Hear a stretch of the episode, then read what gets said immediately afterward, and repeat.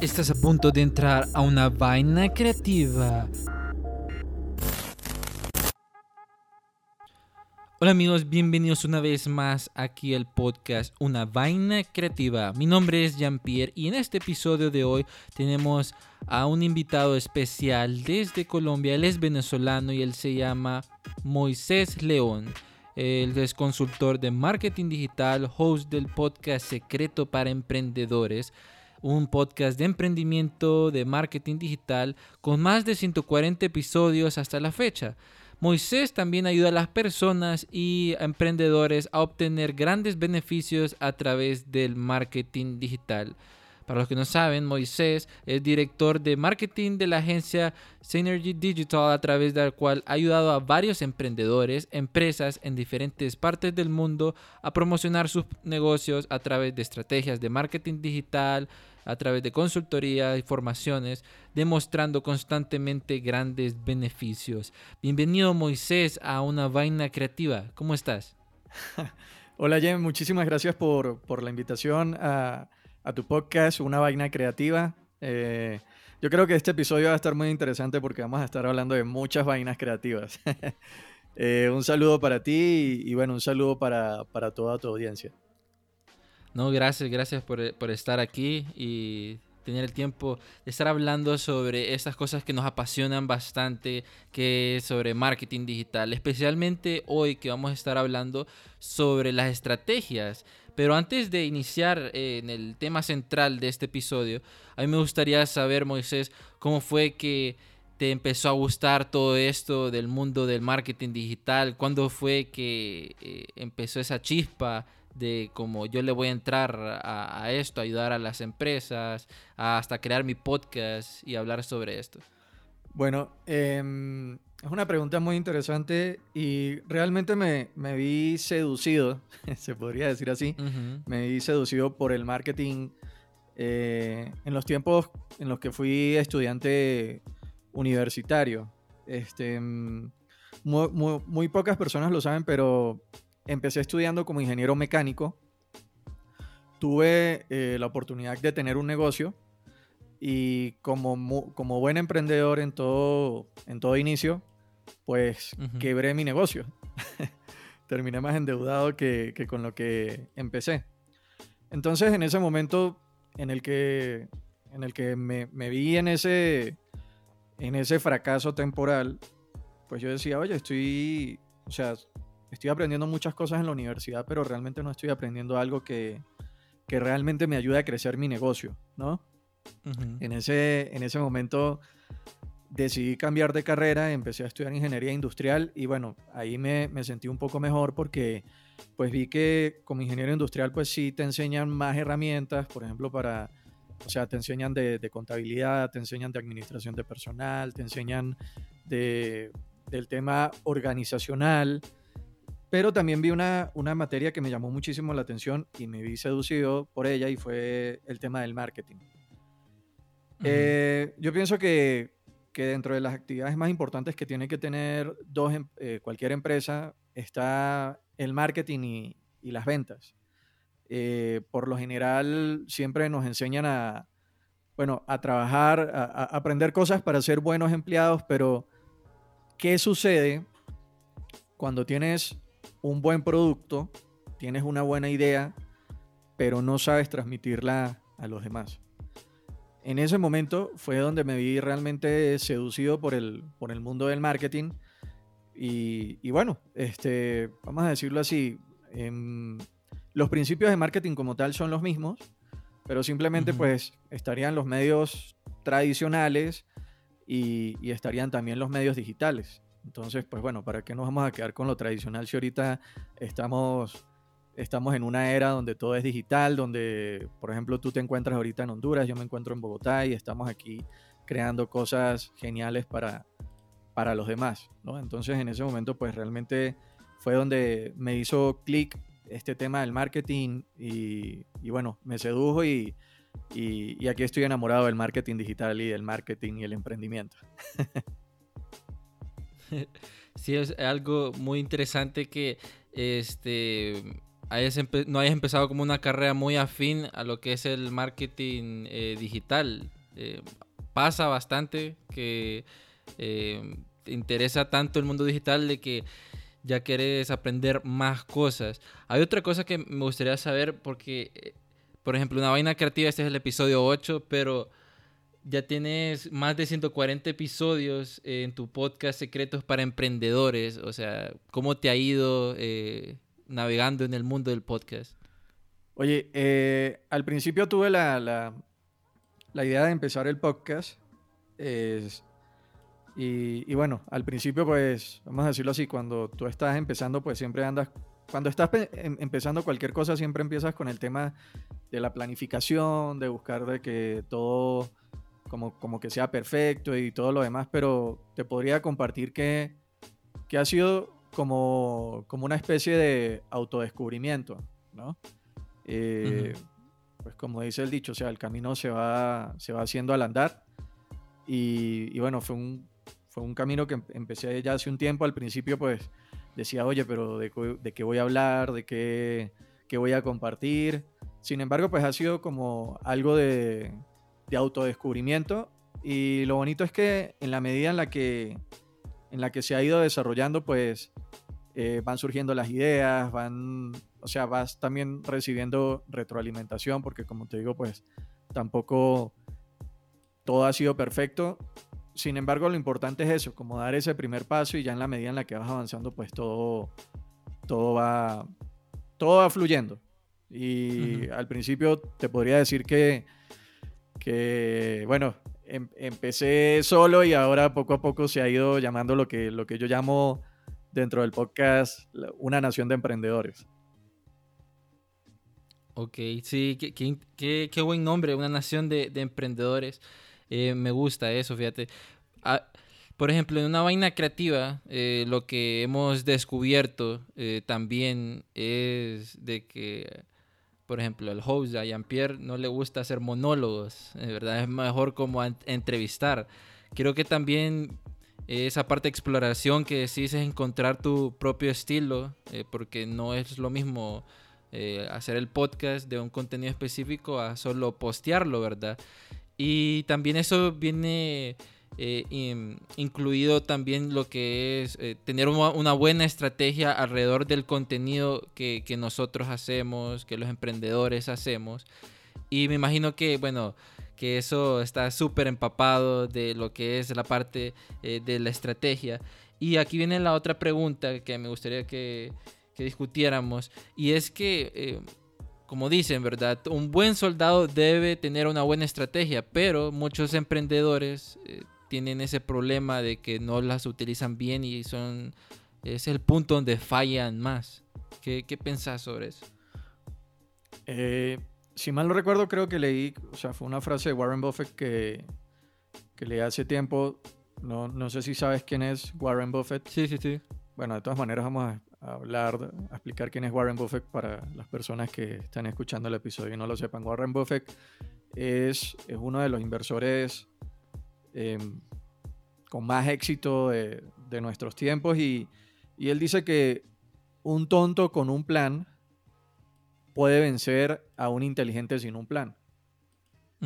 Entonces, eh, es importante siempre que haya una, una, estrategia detrás de cualquier cosa que vayamos a hacer, ¿no? A veces eh, estamos invirtiendo recursos, dinero, tiempo, energía. Eh, pero no sabemos si estamos dirigiéndonos en la, en la dirección correcta. Eh, yo pienso que es importante, o sea, siempre es importante, una idea pues no, no, te va a dar dinero, sí, pero una idea seguido de acción, acción, acción, sí te puede dar, sí te puede generar dinero o te puede dar éxito con cualquier cosa que, que estés haciendo. Entonces, es importante, yo pienso que desarrollar una buena estrategia Em, para, que, para que en cierto sentido pues sepas hacia dónde te vas a dirigir. Eh, o sea, si te vas a dirigir a, tu meta, puede que cambie puede que cambie las estrategias que uses, pero nunca, nunca desistas de llegar a, tu meta. Entonces siempre, siempre es importante tener una meta para que el esfuerzo, los recursos, el dinero, el dinero, lo, todo lo que utilices, pues siempre te dirija hacia tu meta, ¿no? Es, lo que yo pienso. por, digamos, por ejemplo, eh, hay emprendedores que al inicio dicen, ok, yo voy a iniciar mi, negocio y lo que eh, mi objetivo es eh, vender, vender. Pero caen en el error de que su comunicación en sus redes sociales, en, los posts que hacen, es como, comprame, comprame, comprame, eh, tengo esto, comprame. Eh, ahí es, ¿crees que hace falta un, un, tipo de estrategia? Porque mucha gente dice, primero conectar con tu público y después venderles. Eso va como por partes, pero unos emprendedores dicen, ok, yo tengo esto, quiero que me lo compres, compres, compres, compres. ¿Qué, qué tipo de estrategia, eh, este, o sea, esos emprendedores que están en esa situación eh, y que quieren cambiar, podrían utilizar? Bueno, fíjate, hace, hace un tiempo compartí una idea en, un episodio del, del, podcast SP Secretos para Emprendedores, en el que compartí, o sea, una, una analogía, ¿no? Te voy a compartir esta analogía como para poderlo explicar eh, de, una manera que, se entienda, pero que no se olvide. Supongamos que em, tú, Jan, estás, estás en, un, en una disco, ¿sí? Y de repente ves a una chica en la barra, la chica está sola, la chica está guapísima, o sea, casi que, como dicen, como te la recetó el doctor. y entonces, eh, podrías, podrías hacer dos cosas, ¿sí? Podrías acercarte a la chica y decirle, hola, ¿qué tal? ¿Cómo estás? Ella te va a decir, hola, y tú prácticamente de una vez le vas a decir, oye, quiero que seamos novios, ¿sí? Esto, eh, en cierto sentido, pues sería como, como muy atacante, o sea, muy directo, ¿sí? Sí. Y, y, pues si la chica te dice que sí, pues también en cierto sentido sería una locura. Porque primero tienes que conocerla. Ahora, sería, sería mucho mejor si tú te acercas, te acercas a la chica, la saludas, empiezas a conversar con ella, le pides su, número de teléfono y bueno, siguen en contacto y bueno, después pasa lo que tiene que pasar, ¿sí? la vuelves a invitar a salir o lo que sea. Dentro del, marketing y de las estrategias de contenido, hay dos tipos de marketing que, están muy bien definidos. Estaría lo que se llama el marketing de un paso, que es como que cuando tú conoces a alguien y de una vez le dices, mira, yo te puedo ayudar con esto y esto es lo que, lo que tengo para venderte. Y estaría también el marketing de tres pasos. El marketing de tres pasos es que le vas a aportar valor a la persona. A cambio de eso, tú le vas a pedir los datos a la persona de contacto. ¿sí? Podría ser el correo electrónico, el teléfono, lo que sea. O sea, estoy hablando de marketing en general para negocios tradicionales y también para negocios que usan solamente eh, medios digitales. ¿Qué es lo que sucede? Que cuando tú pides el dato de contacto de la persona, lo estás pidiendo para empezar a generar una relación. ¿Ok? Y una vez tú generas una relación con la persona y ya la persona te conoce y sabe a lo que te dedicas y todo lo demás, ya ahí es un buen momento para tú decirle, oye, tengo este producto, tengo este servicio que te puede ayudar, que puede resolver tus problemas. Ahora, independientemente de que utilices marketing de un paso o marketing de tres pasos, eh, estás obligado a que si tienes un producto o un servicio que soluciona algún problema, lo tienes que ofrecer. O sea, ninguno de los dos casos eh, no, es, no está permitido de que no, o sea, no le vendas a la persona. ¿sí? Sin embargo, como te digo, en el segundo escenario, en cierto sentido, el mensaje cuál sería? Conóceme antes de venderme. O sea, tienes que buscar entender, o sea, muy bien quién es tu cliente, quién es tu cliente potencial, cuáles son sus dolores, cuáles son sus necesidades, para, para tú saber lo, que, lo que le vas a ofrecer y bueno, también generar eh, esa confianza, ¿no?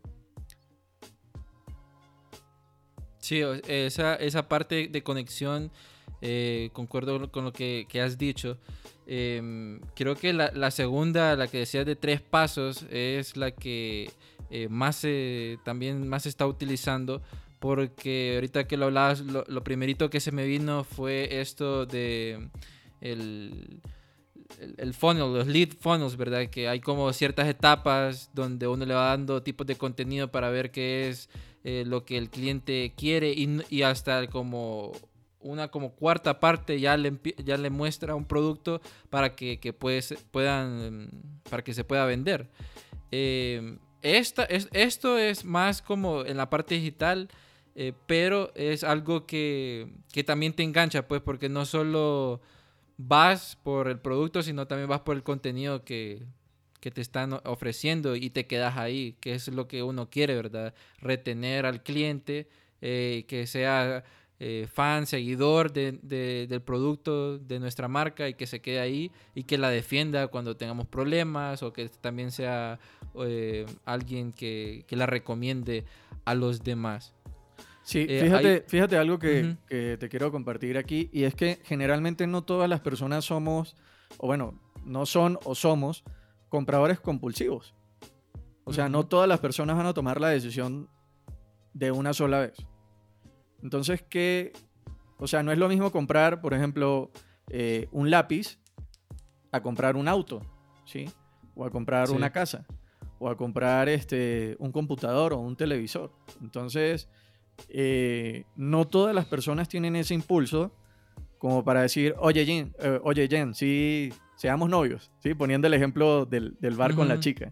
Entonces hay personas que necesitan tiempo para, o sea, cuando, cuando, me cuando digo eh, necesitan tiempo. Eh, ¿Para qué sería ese tiempo? Pues para conocer más acerca de tu producto, para que lo eduques acerca de tu producto, de cómo puede usar tu producto, eh, de las características, de los beneficios, de las ventajas. Entonces es importante que dentro de las comunicaciones que tú hagas dentro de tu contenido, llámalo en redes sociales, por medio de video marketing, por medio de un blog, por medio de anuncios pagos, del retargeting, tú entregues más información y generes más confianza con la persona para que la persona esté más educada y, sienta la seguridad de que lo que tú le vas a ofrecer realmente va a solucionar sus necesidades. Sí, eh, es, esa, esa, parte es muy importante porque, por ejemplo, yo cuando quiero comprar eh, algún curso o algo online, yo hago esta super investigación a ver si ese es el artículo que me conviene y yo me tardo eh, ese tiempo para para saber si, es lo que me conviene. Y a mí lo que me ha enganchado y creo que me enganchó, ¿verdad? Es cuando yo entro a un blog y me dicen, eh, dale clic aquí, te regalamos este estudio que hicimos, esta plantilla que hicimos. Y yo digo, ah, pucha, yo quiero eso, pues me lo están dando gratis. Entonces yo pongo mis datos, pero a los días ya tengo un correo. O sea, ahí ya estamos hablando de email marketing, ¿verdad? Otro tipo de estrategia. Donde a medida te van diciendo como eh, hicimos un nuevo post, eh, este es el newsletter de hoy, eh, sabemos que te empieza a, gustar estas cosas, puedes mirar estos artículos. Eso me parece, a mí, en lo personal, a mí me gusta bastante, pues, que, que, que por el email marketing, que mucha gente dice que el email marketing no sirve o que no es tan eficaz. Eh, es una de las herramientas que también trae bastante eh, clientes eh, a, nuestros negocios. Y pienso de que esa estrategia este, se debe, utilizar, bueno, no siempre, ¿verdad? Pero sí la mayoría de las veces si alguien tiene como un negocio de e-commerce o tiene algún blog o, un podcast, porque te genera ese contenido y seguimiento, pues como que estás ahí, como que no te, yo no te olvidé, porque fuiste a, mi página y, quisiste esto. Ahora te voy a dar más cosas. Sí, correcto. Así es. El email, marketing realmente es una estrategia, eh, es una herramienta muy, muy, muy poderosa. Y, bueno, independientemente del negocio que, que tengas, si no la estás usando deberías considerarla usar. Por ejemplo, yo tengo un amigo que tiene un newsletter y él lo hace semanalmente, eh, el newsletter. Eh, puede ser que, que, da como algunos tips y cosas así. ¿Cómo crees que esas personas que solo tienen un newsletter pero no tienen una página web y quieren mejorar su estrategia de email marketing, qué, qué consejos eh, les darías? Mira, em, el, consejo que les daría es que constantemente estén alimentando su lista de suscriptores. Eh, ¿Cómo lo puedes hacer esto? Esto lo puedes hacer por medio de estrategias como la que, la que tú comentaste hace rato. Por ejemplo, mira, te voy a regalar algo a cambio de que me dejes tu nombre y tu correo. Em, alguna práctica que no recomendaría sería como que le envíes correos a personas que, que no lo han solicitado. Eh, pero es importante que constantemente estés aumentando tu lista de suscriptores. Generalmente no tienes que tener un, un sitio web para esto, o sea, puedes usar las redes sociales, puedes correr anuncios y regalar este, algo de valor a cambio de, del correo electrónico de las personas. Em, por ejemplo, se pueden utilizar páginas de aterrizaje, ¿sí?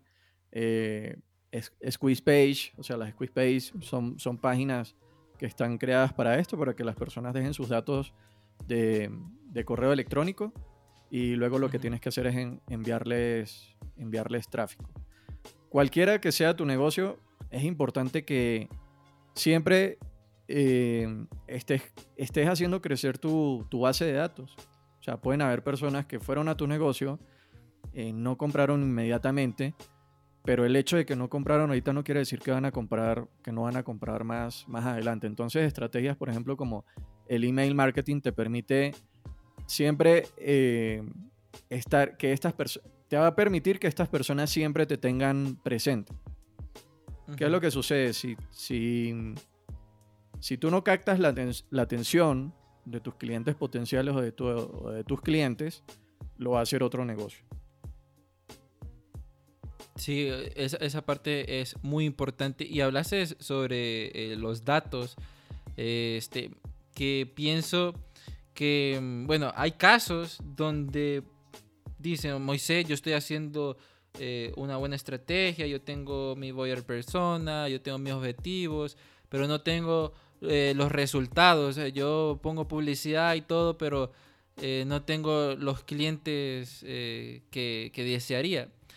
Y cuando ya empiezas a investigar un poco es porque no están midiendo resultados, que esta parte es muy importante en, una estrategia, que están los KPIs, no sé si puedes como detallar más por qué es tan importante eh, una vez creando una estrategia leer los resultados, el antes y después.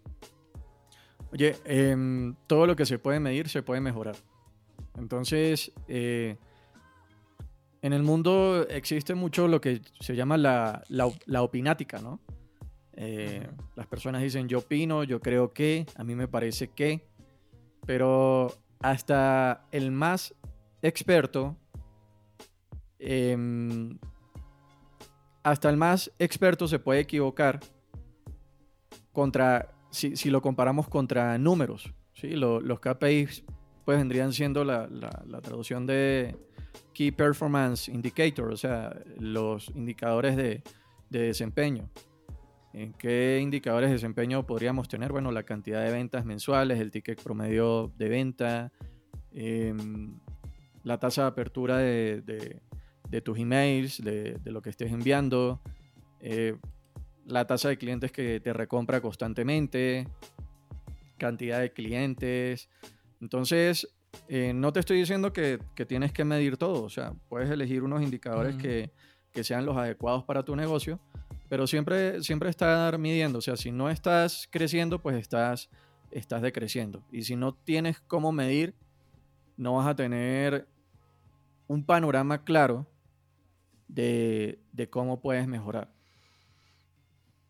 Me, gustó mucho la frase que dijiste, es todo lo que se puede medir, se puede mejorar. Eso lo voy a titear después. Pero eso es cierto, o sea, cuando hablamos sobre números, eh, es importante ver antes de crear una campaña, ver eh, esta eh, la data, ¿verdad? para crear una buena estrategia. En las agencias de publicidad siempre se hace una investigación antes, ver un poco de data, ver cómo está el mercado, si si esta campaña debe ir por este lado, por este otro lado, y ahí se, se, empieza a crear una estrategia de contenidos, de video marketing y las demás cosas para sacarlo al, al, mercado. Al finalizar, siempre hay una evaluación de KPIs si la campaña resultó efectiva o qué fue lo que faltó. Em, estos resultados ya dependen del tipo de empresa, Si es una empresa muy grande, te van a pedir unos KPIs eh, altos. y sos em, una, empresa, una empresa pequeña, eh, ya son, son diferentes. Pero fíjate que a mí me gustaría saber, porque en esta parte de, la estrategia, eh, muchos dicen, también tengo que ponerle publicidad, Facebook Ads, Instagram.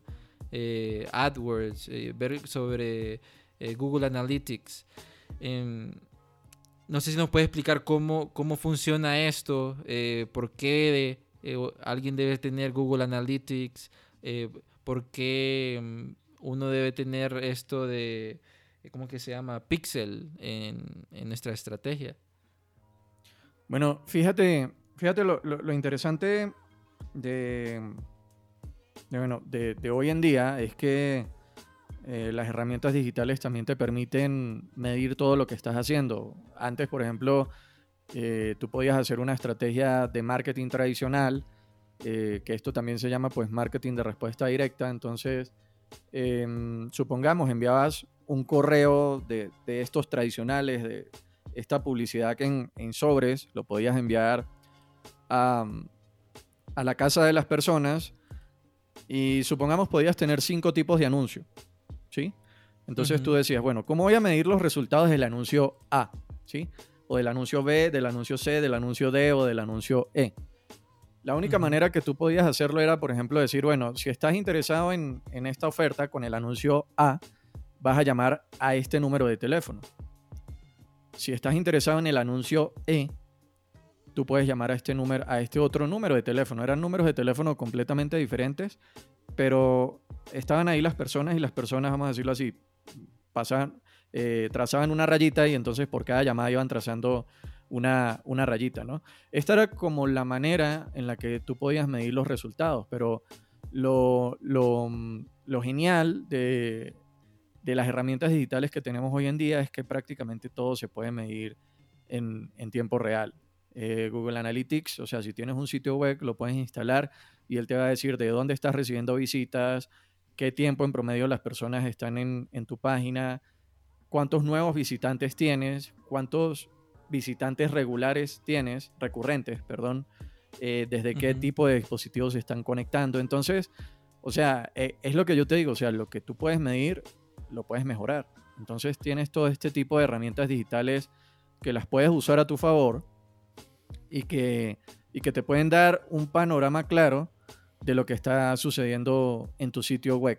¿Para qué sirven los píxeles? Bueno, eh, Facebook también en la medida en la que en la que tú vas este, navegando dentro de la red social y le vas dando me gusta y le vas dando comentarios y le vas dando compartir a las cosas, es similar a como si te estuvieran poniendo etiquetas, ¿sí? como decir, bueno, eh, a Pedro, a Pedro le gusta el fútbol, le gusta la cerveza, le gusta eh, el tema fitness, le gustan los artículos deportivos. Entonces, esta información Facebook se la da a los marketers, a la gente que hace anuncios. Y bueno, por eso es que te aparecen cosas dentro de Facebook que, a ti te gustan. ¿sí? Eh, si eres hombre, pues muy probablemente no te van a aparecer cosas sobre tacones o sobre maquillajes o sobre o sobre vestidos, ¿sí? Eh, entonces, eh, Facebook, la, finalidad de Facebook es que las personas se sientan tan bien dentro de la red social que las personas quieran gastar más tiempo ahí. Ahora, el algoritmo de Facebook va midiendo todas estas cosas en la medida en la que nosotros estamos en Facebook o en Instagram, porque Facebook también es dueño de Instagram. Pero, ¿cuál es la manera de Facebook medir lo que hacen las personas cuando salen de Facebook. Lo hace por medio del pixel. Entonces, si vas a hacer anuncios dentro de Facebook, es importante que en tu sitio web instales el pixel de Facebook porque él, él es el que te va a permitir hacer mediciones fuera de la red social de Facebook o de Instagram. Entonces, importante si tienes un sitio web, si tienes una tienda, eh, lo que, una tienda virtual, eh, pues asegúrate de instalar Google Analytics y también asegúrate de instalar el pixel de Facebook, porque te va a dar información muy, muy, muy importante. Así no entiendas para qué, pero instálalo y bueno, algún día eh, descubrirás para la importancia de esto. sí, porque yo he visto personas que yo, yo entro a una página web eh, o, o, algo, ¿verdad? Y solo estuve como 5 segundos o 10 segundos y ya estoy navegando y, y, me, sale, me sale publicidad de ellos. Entonces ahí hasta el pixel. Eh, ya está el pixel ahí, pues entonces cualquier lugar que yo voy me sale algo relacionado a lo que yo estuve como entrando a las diferentes páginas. Y, y aquí entrando un poco eh, a lo que decía de herramientas, es sobre esto de los bots, eh, que se ha popularizado bastante como de automatizar eh, el marketing eh, para facilitar, para que sea más rápido eh, todo lo que es una estrategia, responder a los clientes. ¿Qué opinas vos de tener bots con inteligencia artificial en nuestros negocios que muy muy pronto vamos ya a poder mejorar esta herramienta pero esta herramienta la vemos como en, bancos, eh, que podemos pedir nuestro saldo y pagar como las cosas y es un bot y no es una persona.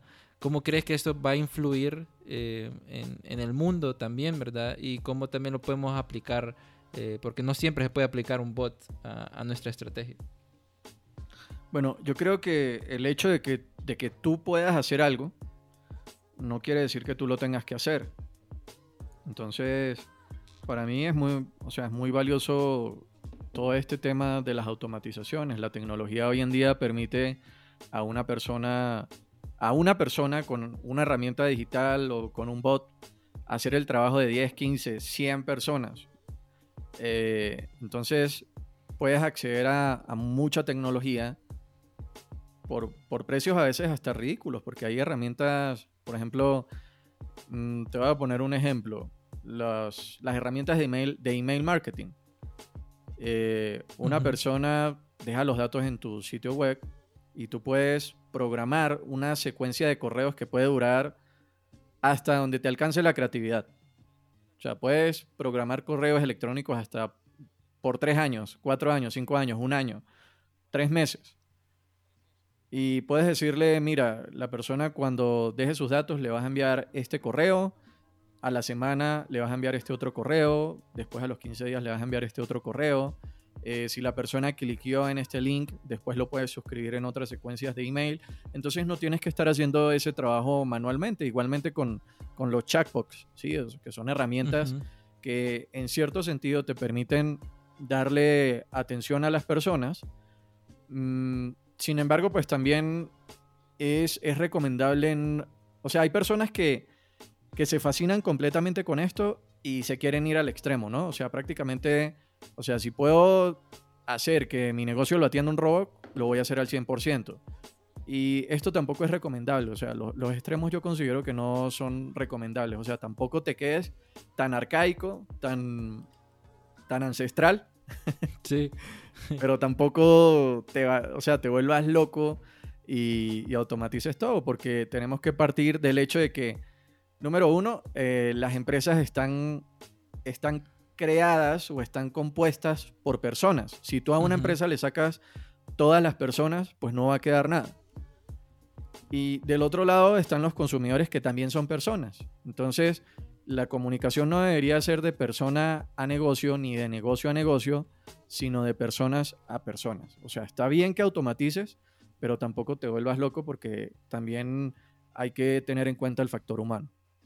Sí, esa parte de humanización de la marca que desde que inició este, la pandemia, eh, mucha gente, bueno, y un poco antes también, hablaban mucho sobre humanizar más la marca, que eh, la generación Z y los últimos eh, millennials hablaban sobre que querían que la marca también se involucrara con ellos. Creo que, bueno, lo hemos estado viendo durante todos estos meses como bastantes marcas se han, se han transformado. Sí, exactamente, estoy totalmente de acuerdo contigo. Es importante que dentro del contenido, dentro de lo que hagas, pues siempre esté en cuenta, o sea, siempre tomes en cuenta ese factor que vendría siendo el de la humanización de tu marca. O sea, personas que quieren tratar con personas. Puedes usar la tecnología, o sea, tampoco te quedes tan ancestral diciendo, no, yo, o sea, ni siquiera tengo WhatsApp para mi negocio. Eh, pero oye, pues tampoco entrar en al otro extremo, ¿no? No irse completamente al otro extremo. Hablaste sobre WhatsApp, que eh, también se puede utilizar en una estrategia eh, de negocio como de venta. Em, mucha gente no cree que esto funcione. No sé si nos puedes decir cómo uno puede como implementar o, añadir eh, esa herramienta de, WhatsApp Business a, una estrategia. Porque te, te seré sincero, no, no he como indagado mucho en ese mundo de, utilizarlo eh, como, como, como herramienta así WhatsApp, sino es más como Facebook, Instagram y los otros. Bueno, fíjate algo, y no te voy a hablar de, WhatsApp solamente. Es importante que siempre en tu negocio construyas diferentes canales de comunicación. Estoy hablando de canales de comunicación. Y de hecho no todos tus canales de comunicación te pertenecen. Te voy a dar un ejemplo. Si tú tienes una tienda mm, de educación virtual y tienes abierto tu página de Facebook o tienes abierto tu página de Instagram, Em, yo no sé si tú llegaste a ver la película de los, Avengers. Eh, y en la película donde. la, última película donde había un villano que cuando chasqueaba los dedos. Infinity War. Thanos. Ajá, bueno, Thanos, o sea, cada vez que chasqueaba los dedos, eh, moría gente. Haz de cuenta que el Thanos de Facebook vendría siendo Mark Zuckerberg. ¿Sí? Entonces, sí, ¿qué tienes que, tienes que, ¿en qué tienes que pensar? Tú puedes tener una página de Facebook y puedes tener una comunidad muy, muy grande. Eh, sin embargo, si el día de mañana Facebook cambia sus políticas y vamos a decirlo así, este, no le gusta algo que tú hiciste, hiciste una publicidad que, no le gustaba a Facebook, em, hiciste una publicación que, que va en contra de las políticas de Facebook, puede ser por desconocimiento, puede ser que lo hagas de manera voluntaria, puede llegar Mark Zuckerberg, puede chasquear los dedos y te pueden banear la, página. O sea, te pueden, te pueden cerrar completamente tu página de Facebook o tu página de Instagram. Entonces, ¿por qué te digo que es importante construir diferentes canales de comunicación? Porque en la medida en la que tú construyas más canales de comunicación, vas a poder estar en contacto con las personas que son tus clientes potenciales o tus clientes actuales.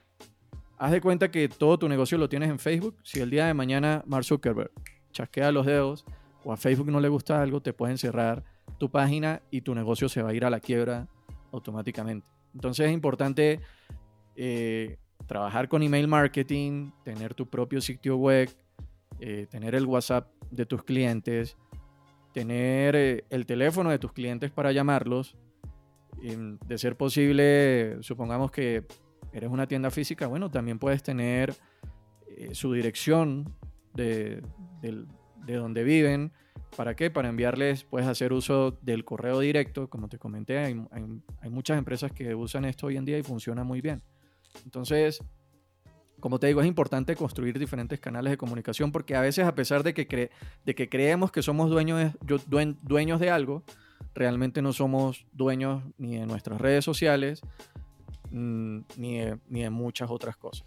Sí, y, eso me puso a pensar de que eh, como hay empresas de que solo están en Facebook y dicen, no, no quiero usar Instagram o no quiero usar Twitter, no quiero abrir TikTok, que TikTok, este, mucha gente en redes, yo he visto como en esta cuarentena, yo no voy a abrir TikTok, pero ya estamos viendo equipos de fútbol que, están abriendo ese canal de comunicación porque ahí hay otro como otro público, ¿verdad? Porque ya, ya vemos como bien segmentado eh, este, como las edades de las diferentes redes sociales y, TikTok está apostando por, por algo nuevo que, que otras empresas lo están utilizando pues como para crear contenido de entretenimiento y si les gusta ya la gente empieza a ver su perfil y miren que en su perfil eh, esa persona tiene un perfil de Instagram y ya empieza la conexión, ¿verdad? Ese customer journey, se podría decir.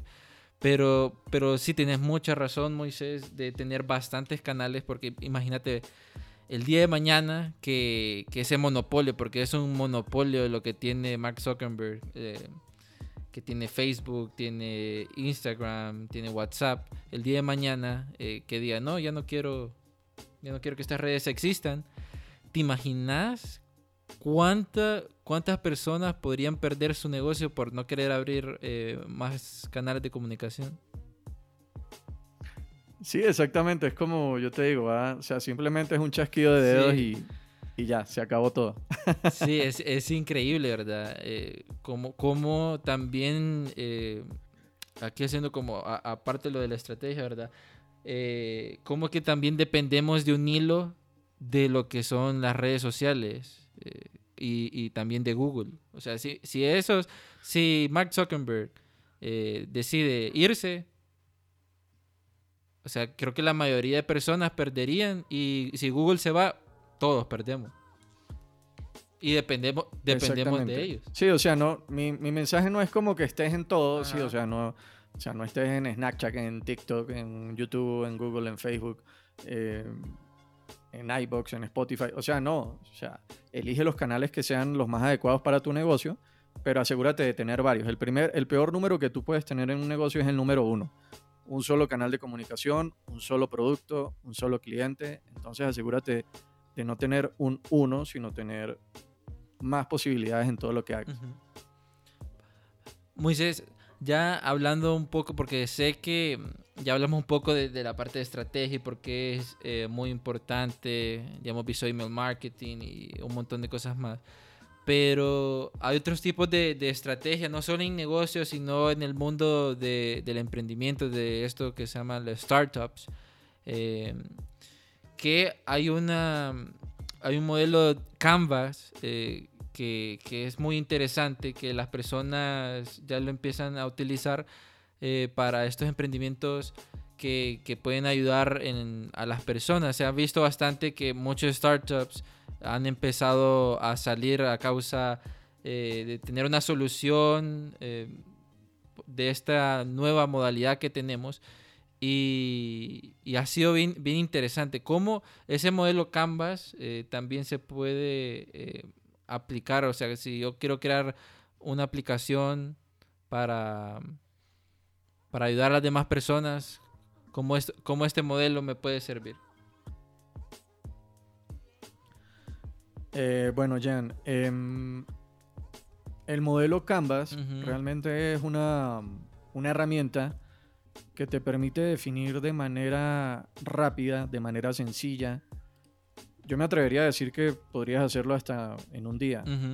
O sea, plantear lo que sería tu, tu modelo de negocios. Eh, aquí vendría también el tema de, la estrategia, o sea, ¿para qué, sería, para qué serviría la, herramienta Canvas? Pues si no tienes un modelo de negocios, simplemente agarrando una hoja de papel relativamente mediana, puedes empezar y puedes definir diferentes áreas de tu negocio para tú tener claro realmente las áreas más importantes de tu negocio. O sea, tampoco es que vas a, entrar a detalle de forma granular eh, en lo que sería tu modelo de negocios, pero es una manera rápida y sencilla de poder crear tu modelo de negocios. Hay personas que pueden durar, o sea, están, eh, es lo que yo le llamo el, emprendedor metido en la cueva, ¿no? Pueden durar un año, dos años con una idea genial dentro de su cabeza y entonces empiezan a, planear como esos escenarios ideales, esos escenarios perfectos, hacen proyecciones eh, de ventas para los próximos cinco años y ni siquiera, ni siquiera han empezado el negocio. Lo, importante, lo importante es empezar. Entonces, una herramienta como el modelo de negocios Canvas te permite definir eh, varias áreas de tu negocio. Te permite definir eh, si mal no recuerdo, son siete o ocho áreas. ¿Cuáles serían estas áreas? número uno, ¿cuál sería tu propuesta de valor? O sea, tú como negocio, definir qué es lo que tienes para entregar a tu cliente, a tus clientes, ¿sí? Número dos sería definir lo que sería la relación con tus clientes, o sea, qué tipo de relación vas a mantener con tu segmento de clientes, qué canales de comunicación vas a usar, cómo los vas a atender. El siguiente punto sería la, comunicación y, la distribución. ¿Cómo vas a entregar los productos que tienes? ¿Los vas a entregar en el sitio? Eh, ¿Vas a utilizar alguna persona que, te va a ayudar a distribuirlos? ¿Lo vas a distribuir en grandes superficies? ¿Lo vas a distribuir de manera digital? ¿Sí? El siguiente punto sería el segmento de clientes. Ahí tienes que definir mm, cómo son tus clientes ideales, qué edad tienen, qué les gustan, qué no les gusta o sea, definir esa persona que podría ser tu cliente ideal, porque el error que cometen, que cometen muchos negocios es decir, ¿quién es tu cliente ideal? Y dicen todo el mundo. Y esto, esto es mentira. O sea, hace rato te puse el ejemplo de los tacones de los vestidos y pues eso generalmente le va a gustar a las mujeres. Sí. Entonces tu cliente ideal no va a ser un hombre de 60 a 65 años de edad. ¿Ok? Actividades. Aquí tienes que definir cuáles son las actividades más importantes, las actividades claves para que tu modelo de negocio funcione. Supongamos que tienes una fábrica de camisetas, entonces aquí tienes que saber si tú vas a hacer las camisetas o las vas a comprar ya hechas, o si los modelos de las camisetas tú los vas a, crear dentro de tu empresa, o si vas a necesitar una empresa que te diseñe las camisetas. Entonces tienes que definir cuáles son las actividades claves para que tu negocio esté andando. Lo siguiente serían los recursos claves. Em, vas a hacer camisetas, entonces vas a necesitar tela, vas a necesitar la pintura, vas a necesitar las máquinas para coser, vas a necesitar las máquinas para, para plasmar los diseños sobre las camisetas. Esos son los recursos claves. Vas a necesitar un local, vas a necesitar una página web, vas a necesitar eh, carros para distribuir tus productos. Esos son los recursos claves. Y los aliados estratégicos sería otro punto del modelo de negocios Canvas, que serían como quiénes serían esos aliados claves para que tu modelo de negocio funcione. Si vas a hacer las camisetas, pues vas a necesitar a alguien que te venda la tela, que te venda las pinturas. Vas a necesitar posiblemente de un contador. Eh, o sea, ¿quiénes son esos aliados claves que vas a necesitar dentro, dentro de tu negocio? Em, dentro del podcast, eh, Secretos para Emprendedores, pues bueno, hace, hace tiempo creé un episodio relacionado a esto, pero básicamente es, esto que yo te digo, o sea, es una herramienta súper poderosa que puede hacer el trabajo difícil, lo puede hacer sencillo. Si agarras una hoja de papel y te sientas juicioso, eh, concentrado, puedes ir, o sea, de hecho, lo poderoso de esta herramienta no es que solamente vas a poder definir estos puntos que yo te comenté, sino que también vas a poder ver la interrelación que tienen unos campos con otros.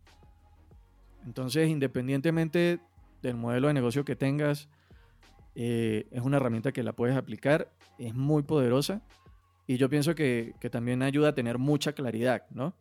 Sí, sí, sí, eh, te ayuda a aterrizar bastante eh, lo que querés proponer también. Y es algo que me parece sumamente interesante que las personas eh, ya estén como leyendo más sobre, sobre esto de, las startups y sobre el modelo Canva y lo empiecen a aplicar.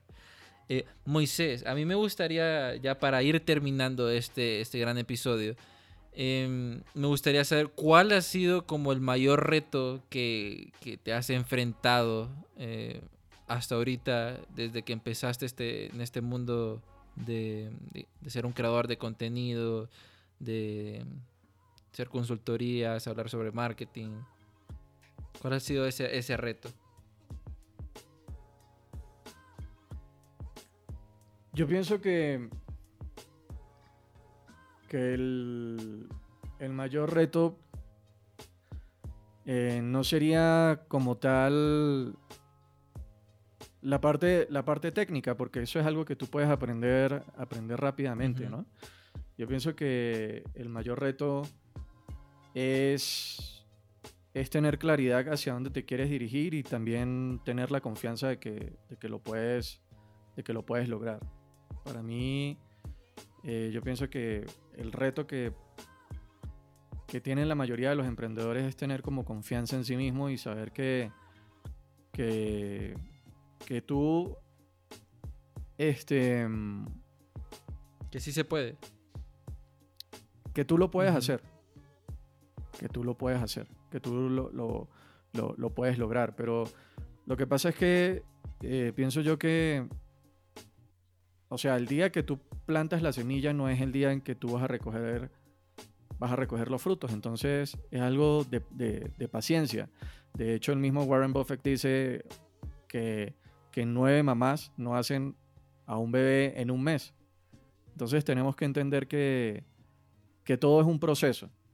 Eh, lo importante es que cada día tú te vayas superando a ti mismo y este es un reto que, en el que yo he venido trabajando desde, desde hace mucho tiempo. O sea, que todos los días seas un poco mejor, pero no comparándote con los demás, sino comparándote contigo mismo.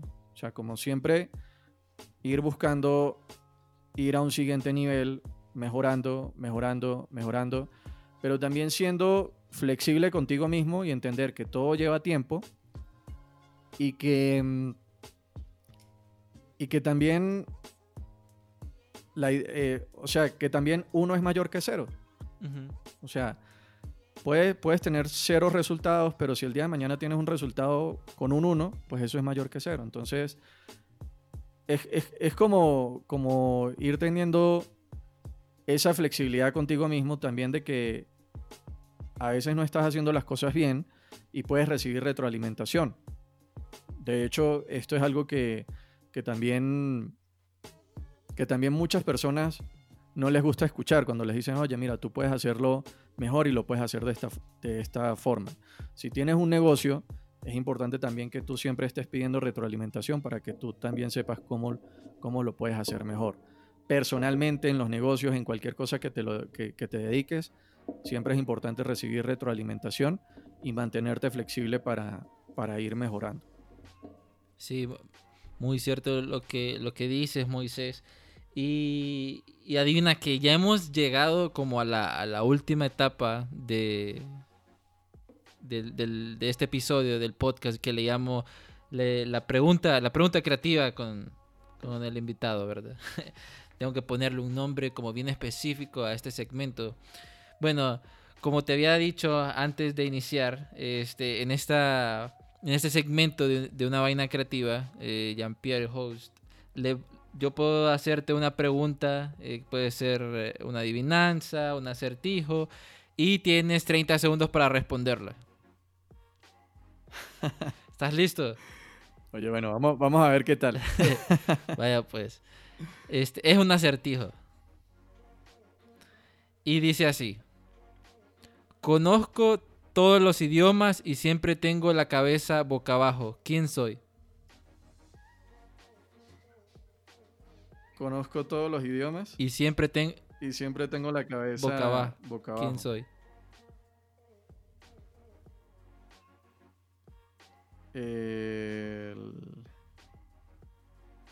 Sería el.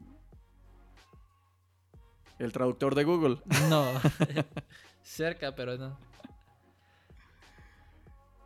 ¿Te rindes? Em, sería el. Tienes 10 segundos. No, realmente, realmente te voy a ser sincero. O sea, no sé qué es, pero lo acabo de googlear y ya sé qué es, entonces no, pues no vale. No, eso es trampa, eso es trampa. No, no, para serte sincero, no sé, no sé qué. Bueno, para la gente que nos está escuchando, este es el bolígrafo. El bolígrafo. Conozco todos los. Ah, bueno, entonces Google no me, Google no me mintió, San Google. San Google, quién sabe todo. Bueno, Moisés, muchísimas gracias por estar aquí en una vaina creativa. Eh, me, gustan bastante todos los contenidos que, compartís en, tu podcast. Ahí los empecé a escuchar. Y, Y pues ha sido una, una plática muy amena hablando sobre esto de, de, estrategia, que mucha gente dice como, ay pucha, la estrategia tiene como muchas cosas, pero es como el alma, también la base de, de todo proyecto. Y, no sé si puedes compartir tus redes sociales para que la gente también te pueda seguir y escuchar eh, tu podcast.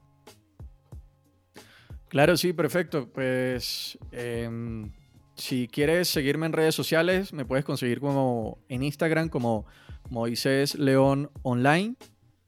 Moisés León Online. En Facebook también, eh, mi página de Facebook está como Moisés León Online. En, mi página web sería www.moisesleon.com.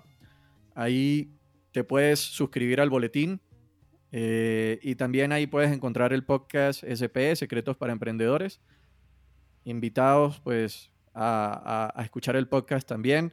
Y, bueno, también a que te suscribas a Secretos para Emprendedores y también te suscribas a, a una vaina creativa. O sea, aquí Jean está cada rato sacando episodios, cosas buenísimas, vainas creativas que te pueden ayudar con tu emprendimiento y, y bueno, suscríbanse a los podcasts.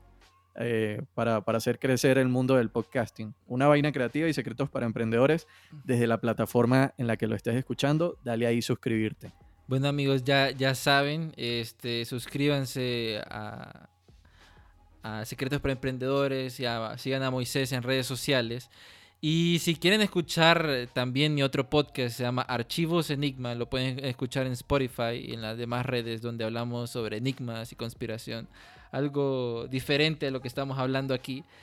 Y, espero que les haya gustado el episodio. Muchísimas gracias Moisés por tu tiempo y por haber estado en este episodio.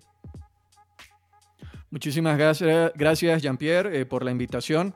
Eh, y bueno, un gran abrazo para toda tu audiencia, la audiencia de Una Vaina Creativa. Hasta pronto. Nos vemos amigos y recuerden, han escuchado Una Vaina Creativa, el podcast donde hablamos sobre creatividad, podcasting, marca personal y mucho más. Nos vemos en el próximo episodio para que su mente tenga mucha creatividad.